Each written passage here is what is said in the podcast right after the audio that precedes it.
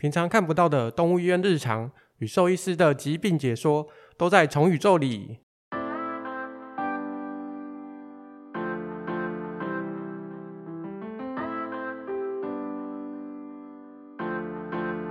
我们医院进了一台很有趣的机器，首度使用 AI 分析尿液的机器。张医师有用过吗？你说那个尿渣机吗？对啊，对，之前有用过一两次。嗯，好玩吗？嗯，还蛮好玩，就是你只要把尿丢进去，它就会帮你离析，然后帮你做出那个尿渣的膜片，然后还会帮你拍照记录这样子。嗯，那拍照是就是我随时可以去看我他拍的照片这样子。啊，对，他会帮你记录下来，然后挑几张就是他觉得他认为蛮有判断价值的，他会留下来给你来去判读这样子。那你用起来觉得怎么样啊？用起来的话，我觉得有准吗？我觉得很方便啦，至少不用在自己那边等离心，跟自己在那边做那个尿液的膜片这样子。他那一台机器只做尿渣这样子？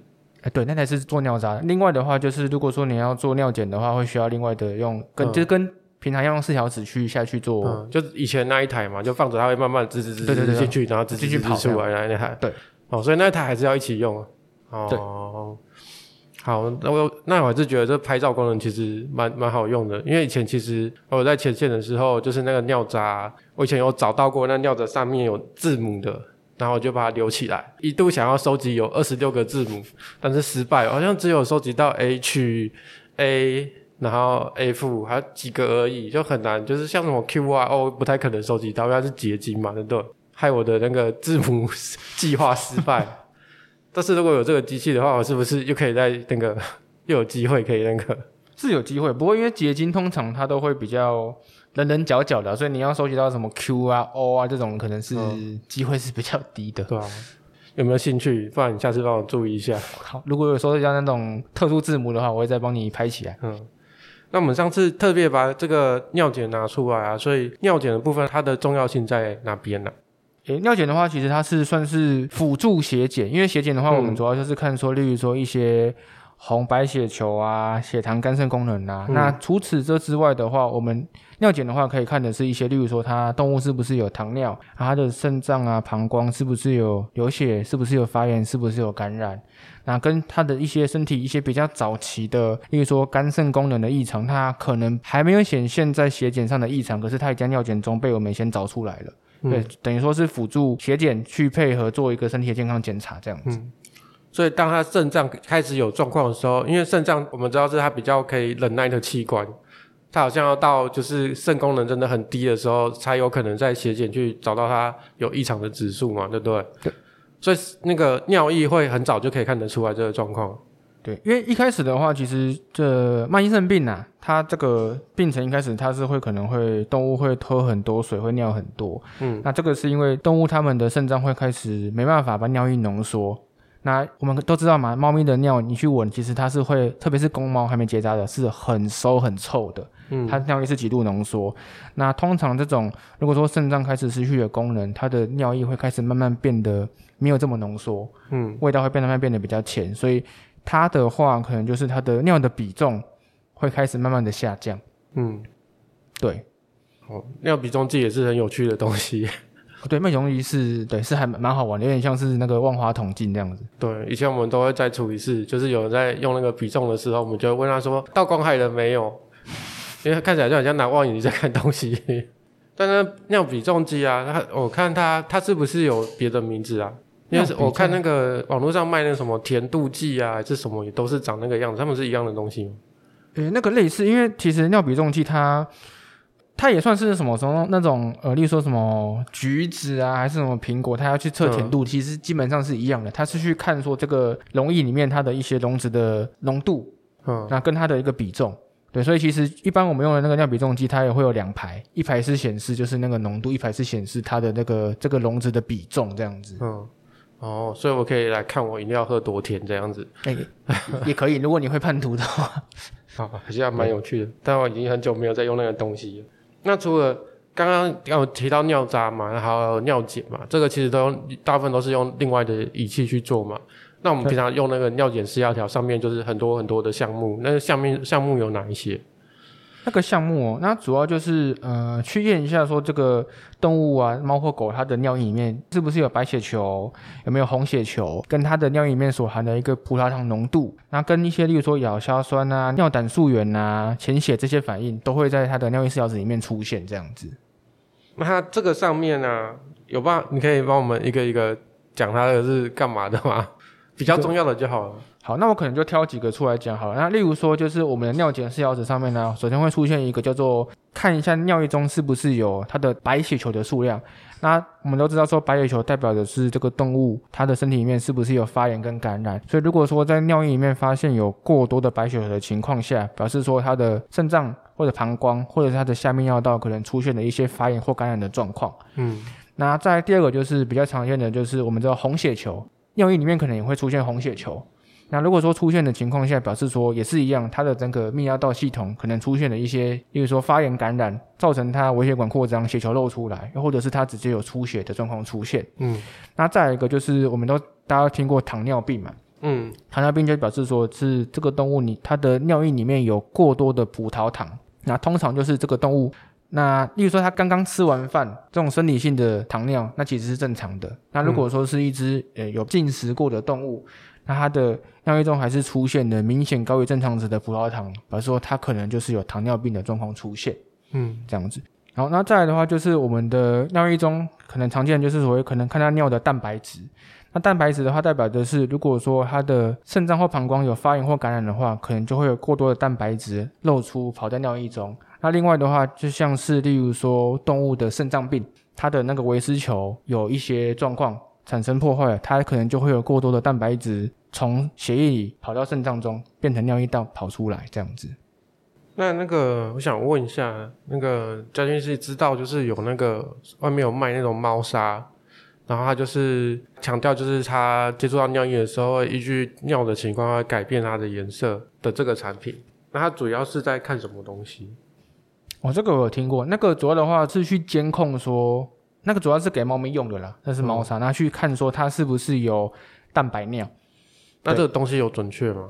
这个准确度其实我觉得不是很高，因为它会，因为毕竟它是一个猫砂，直接放在沙盆里面，那可能会受潮啊、变质什么的。而且动物其实产生蛋白尿的状况不一定只是只有肾脏的问题，或者是膀胱的问题。很多东西都会影响，所以其实我会觉得说，那个猫砂算是一个早期监控啊，就是等于说，如果你发现动物的排尿状况怪怪的，嗯，那它这个猫砂也开始有变色了，那你可能要赶快到猫咪去医院，给医生进行进一步的尿液检查，这样。嗯，好，所以就是可以用也可以不用。啊，对。但是有用的话，呃，如果它没有变质的情况下，多少是还可以稍微看一下。但是其实还是要来医院再给医生看过，确定它的状况这样子。对，好，我是没有用过，但网络上有看过，所以想说问一下，应该很多听众朋友也是会有这种疑问的。那那个，我想问刚刚那个糖尿病的那个尿啊，是要调子可以验出来吗？那有可能是他他有糖尿，但是他血检还没有可以看得出来的时候，糖尿会先出现嘛？哎，对，因为他算是有一个阈值在，对，就是指他的可能他的血糖超过一定的浓度以上了。嗯、那因为我们正常来说，我们的葡萄糖会透过维丝球跑到肾脏里面，嗯，那它会再重新被吸收出来。那所以说，如果说他的血糖已经超过一定数值的话，它就会漏出来，跑到尿液中，变成所谓的糖尿。这样子，哦，所以它其实也算是一个很重要的参考，这样子。哎、欸，对，算是蛮重要的参考，算是跟血检互相搭配啦。嗯，对，互相搭配。哦，好。那我们刚刚都在讲那个就是尿的检查的部分，但事实上比较困难的应该是怎么样把尿拿到手吧？那狗狗可可能比较简单啊，因为狗狗你就带它出去散步尿的时候，就是拿个什么杯子啊还是什么就可以收集了。那猫咪的话，我们要怎么帮它采尿？我、哦、要帮猫咪采尿真的是非常非常的困难。对啊，对，因为像那个猫砂，就是各式各样的造型，然后猫进去在里面，然后可能它的那个门帘就会拉下来。那我要怎么去把它采尿？对，甚至有那种自动、智慧自动换猫砂，你也根本不知道它上过这种。对，对，那呃，因为猫咪的采尿是基本上是比较困难呐，所以可能会有。几个方式。那如果说我们要请主人在家里帮猫咪自己采尿的话，我们可以尝试几个方式。那首先有个方式是，就是一样给它猫砂，那只是给它的猫砂的量稍微比较少一些些，嗯，让它那个尿可以就是尿超过它猫砂能够吸收的量，我们再取边边的这个尿液放到收集瓶里面。那第二个方式是我们可以考虑把那个所谓的尿布垫，它不是有一面是会吸的，另外一面是就是防水的嘛，我们可以把它翻过来用防水那一面铺上去，让动物尿在这上面。那让尿液残留在这个防水那面上面之后，我们再把它的尿液整个采取起来。对，嗯、然后另外的话就是市面上其实有所谓的那种防水猫砂。嗯，对，防水猫砂就是猫咪尿上去之后，它那个尿会直接在猫砂的表面就是凝结成珠，不会被吸收进去。那主人也可以用这个方式直接帮它进行采尿。对，那或者是如果技巧高超的主人的话，也可以考虑直接用纸杯或纸碗。在动物在蹲尿的同时，去帮它进行采尿这个动作。可是技巧高超，那只猫可能就不想尿了啊。对，所以要技巧非常非常高超，包含采尿跟隐身的技巧都很高超。嗯，对。然后如果说在家里真的真的踩不了的话，我们可以考虑用几个方式，就让猫咪就是首先把猫砂先收起来，让动物是确保照尿的状况下带来医院。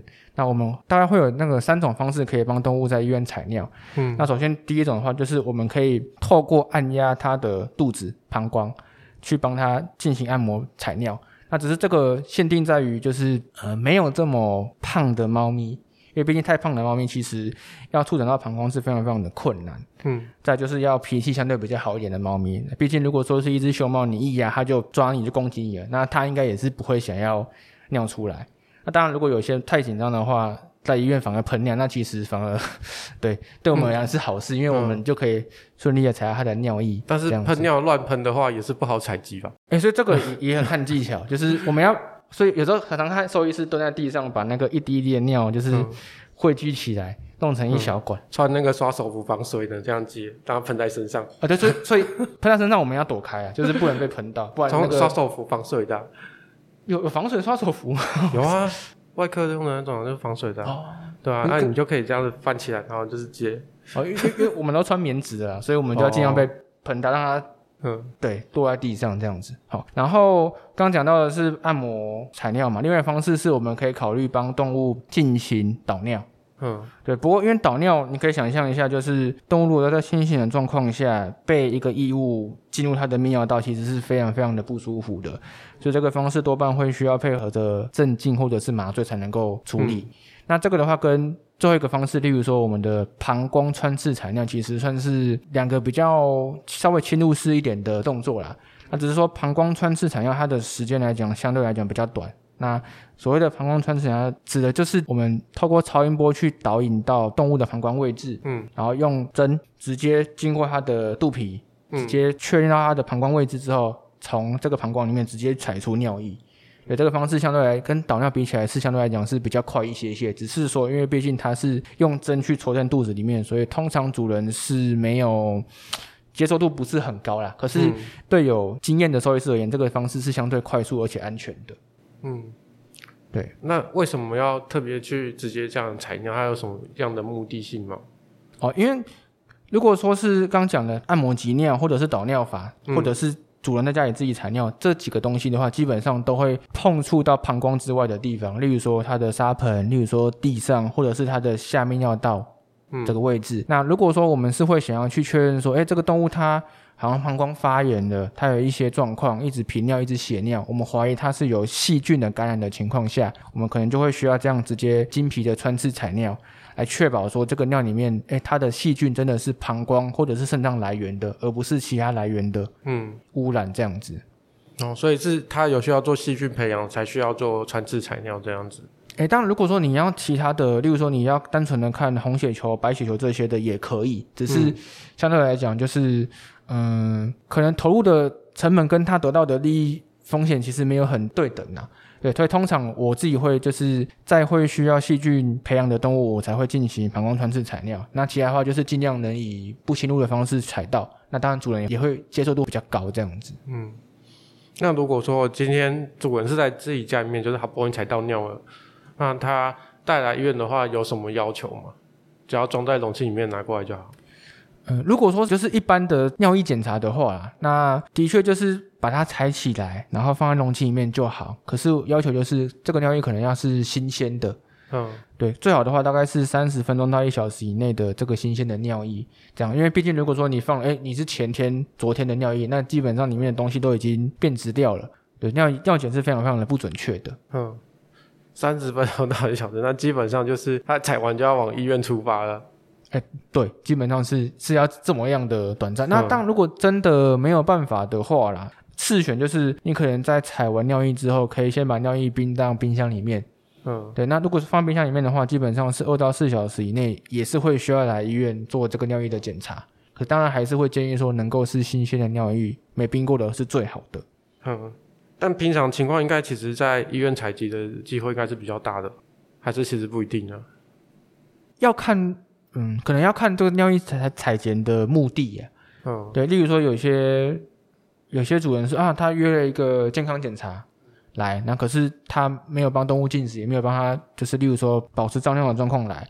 那这个情况下，就算在医院待再久，可能也会动物猫咪紧张，它其实是没有办法尿的。嗯，那当然有些可能就是哎，已经先约好了，我们哪一天可能要做什么检查，那来现场做，这样子。嗯，好，刚刚有提到那个猫砂的部分吗？有没有不建议的猫砂？像凝结砂是不是就不适合？你是指要采尿之后？要采尿之后，采尿的时候，你不是说把它放少一点在猫砂盆里面让它去尿？但是它选的沙的种类，选沙种类，我觉得我觉得不影响，因为毕竟你要让这个猫咪想，如果你拿一个空的东西给它，它有时候可能会不想上。就是你要有一点点它自己的沙，让它觉得这是它的猫砂，它才会想上。所以什么沙子，我觉得倒没有什么不建议的。可是我觉得重点是量啦。嗯。对，就是你要给它少少的，确保它的这个它尿出来的尿量能够淹过这个猫砂，你才可以顺利的踩到那个尿。就像之前就有一个主人，他是带着一盆已经吸满了尿的猫砂过来给我做尿检，那、嗯、我刚刚诶发现我就算离心我也离不出来，所以这个是没有办法做的这样子。哦，所以就是少量，对，重点是尿可以不要被全部吸光，你可以采取得到就可以了。对，对，所以沙沙子的种类其实是没有影响。对，影影响影响其实没有很大。那我我为了要让他就是采尿，让它一直灌他喝水，会影响到尿检的结果吗？灌他喝水的话，可能主要会影响到可能会是尿液比重的状况。嗯，那至于其他的白血球、红血球的量，其实不太会因为尿量的多寡受到太高程度的影响。哦，所以其实灌他喝水是没有关系的。对，可是你要灌他喝水，嗯，灌他喝鱼汤。喝鱼汤可能就会有影响到一些 哦，反正鱼汤是不是？对，喝水可能会是比较好的选择哦。好，不能用鱼汤。我还想说，就是弄一堆鱼汤给大家喝就好了。所以原来这样子不行哦。那刚刚有提到那个感觉蛮恐怖的那个膀胱穿刺啊，嗯，因为我好像记得，就是其实这个是不是在国外算比较标准的采尿的方式，是吗？哎、欸，对，这个其实是就是。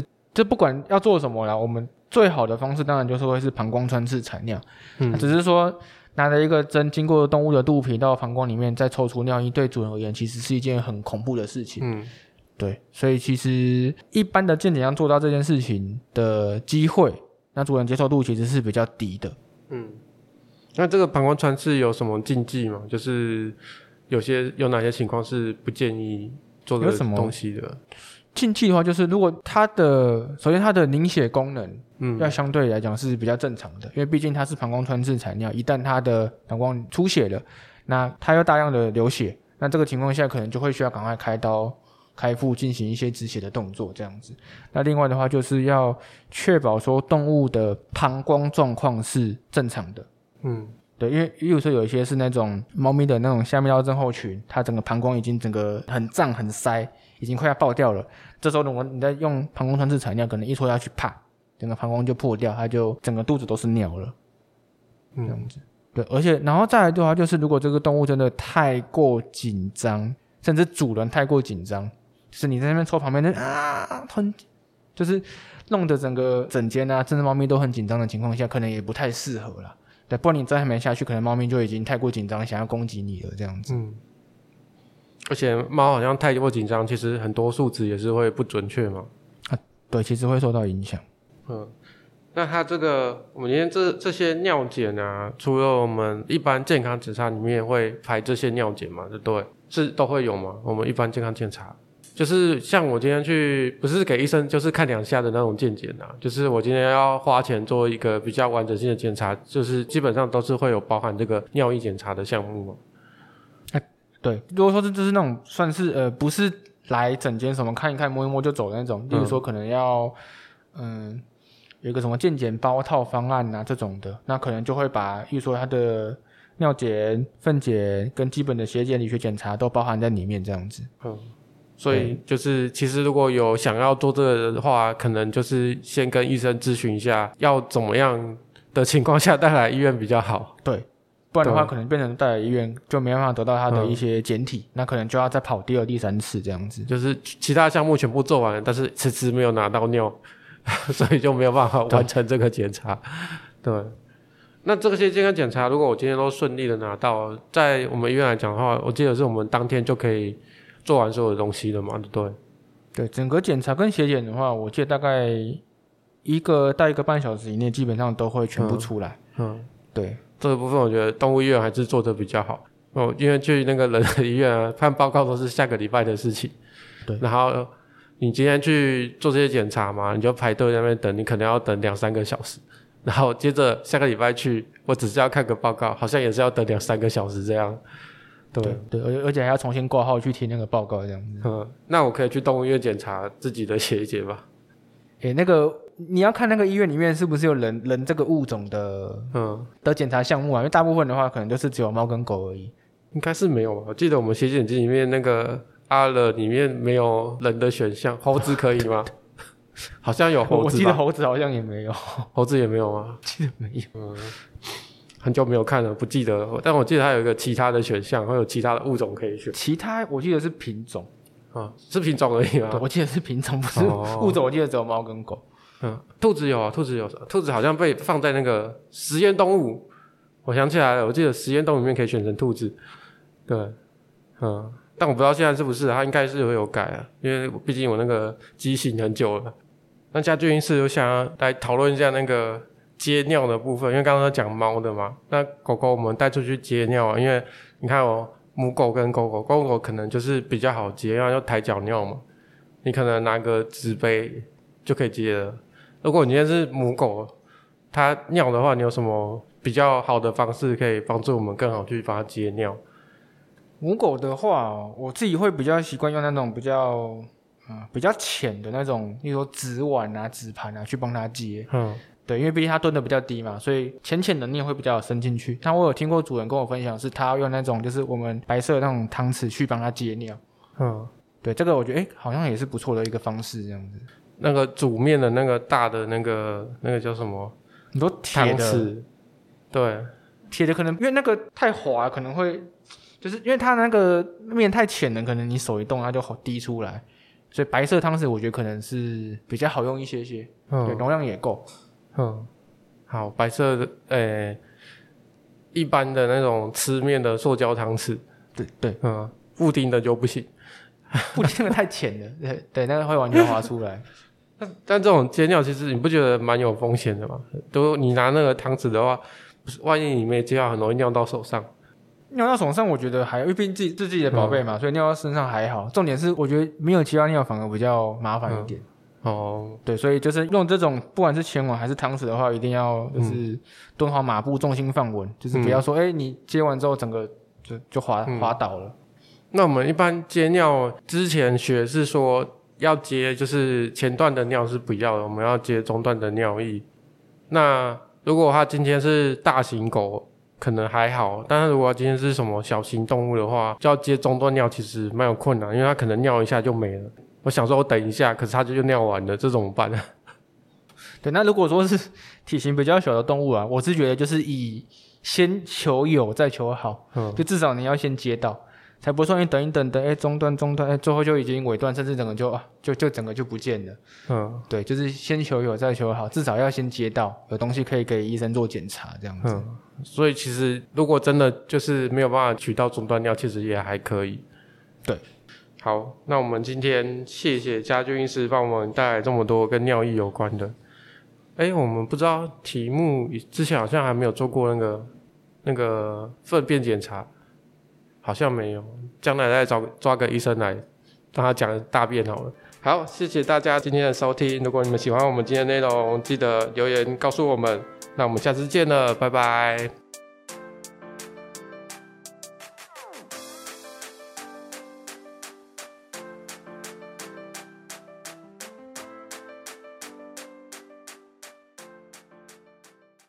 小小型的，你想说我要等中断尿，没了。就没了，对，啪，没了。